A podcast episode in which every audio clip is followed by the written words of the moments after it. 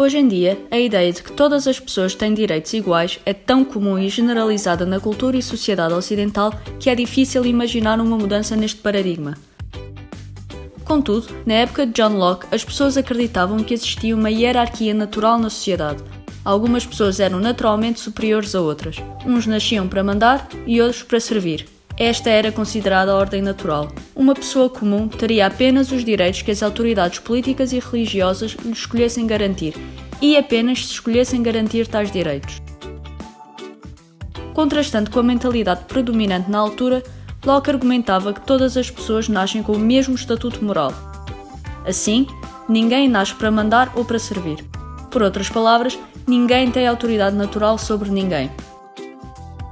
Locke acreditava que, porque todos os seres humanos buscam instintivamente a autopreservação e felicidade, então todos têm o mesmo direito de buscar tal autopreservação e felicidade. Todas as pessoas nascem com o direito natural de agir com as suas vidas, liberdade e propriedade como entenderem.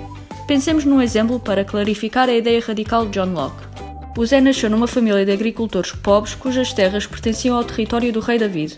Apesar de José e do rei David serem pessoas bastante diferentes que vivem em contextos também bastante diferentes, Locke argumentava que os dois nasciam com os mesmos direitos.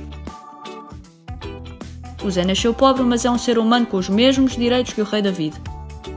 As ideias de Locke foram revolucionárias, pois significavam que os direitos que apenas tinham os monarcas, os reis e as elites eram também direitos naturais de todos os seres humanos. As ideias de Locke desafiaram o paradigma da hierarquia natural e criaram a base para as sociedades garantirem direitos iguais para todas as pessoas.